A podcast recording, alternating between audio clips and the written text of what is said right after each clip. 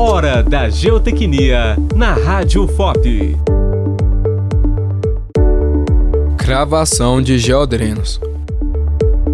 A cravação de geodrenos é uma técnica utilizada na engenharia geotécnica para o controle de águas subterrâneas em solos para melhorar a estabilidade e a capacidade do suporte do solo.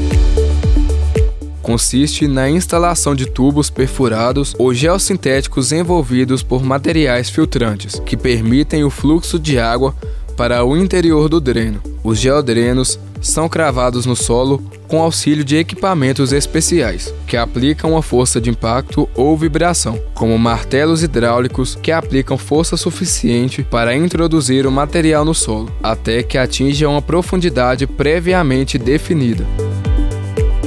A cravação de geodrenos é uma técnica bastante eficiente para o controle da água em áreas com problemas de estabilidade, pois os geodrenos permitem a drenagem do excesso de água e o alívio da pressão intersticial do solo, melhorando a sua resistência.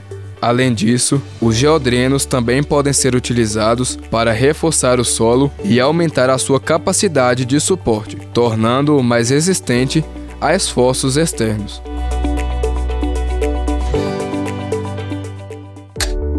Você ouviu Hora da Geotecnia, uma produção da Liga Acadêmica de Geotecnia da Escola de Minas, em parceria com a Rádio FOP. Realização Universidade Federal de Ouro Preto e Fundac, Fundação de Educação, Artes e Cultura. Apresentação Ademir Machado. Acesse todos os episódios em nosso site radio.fop.br.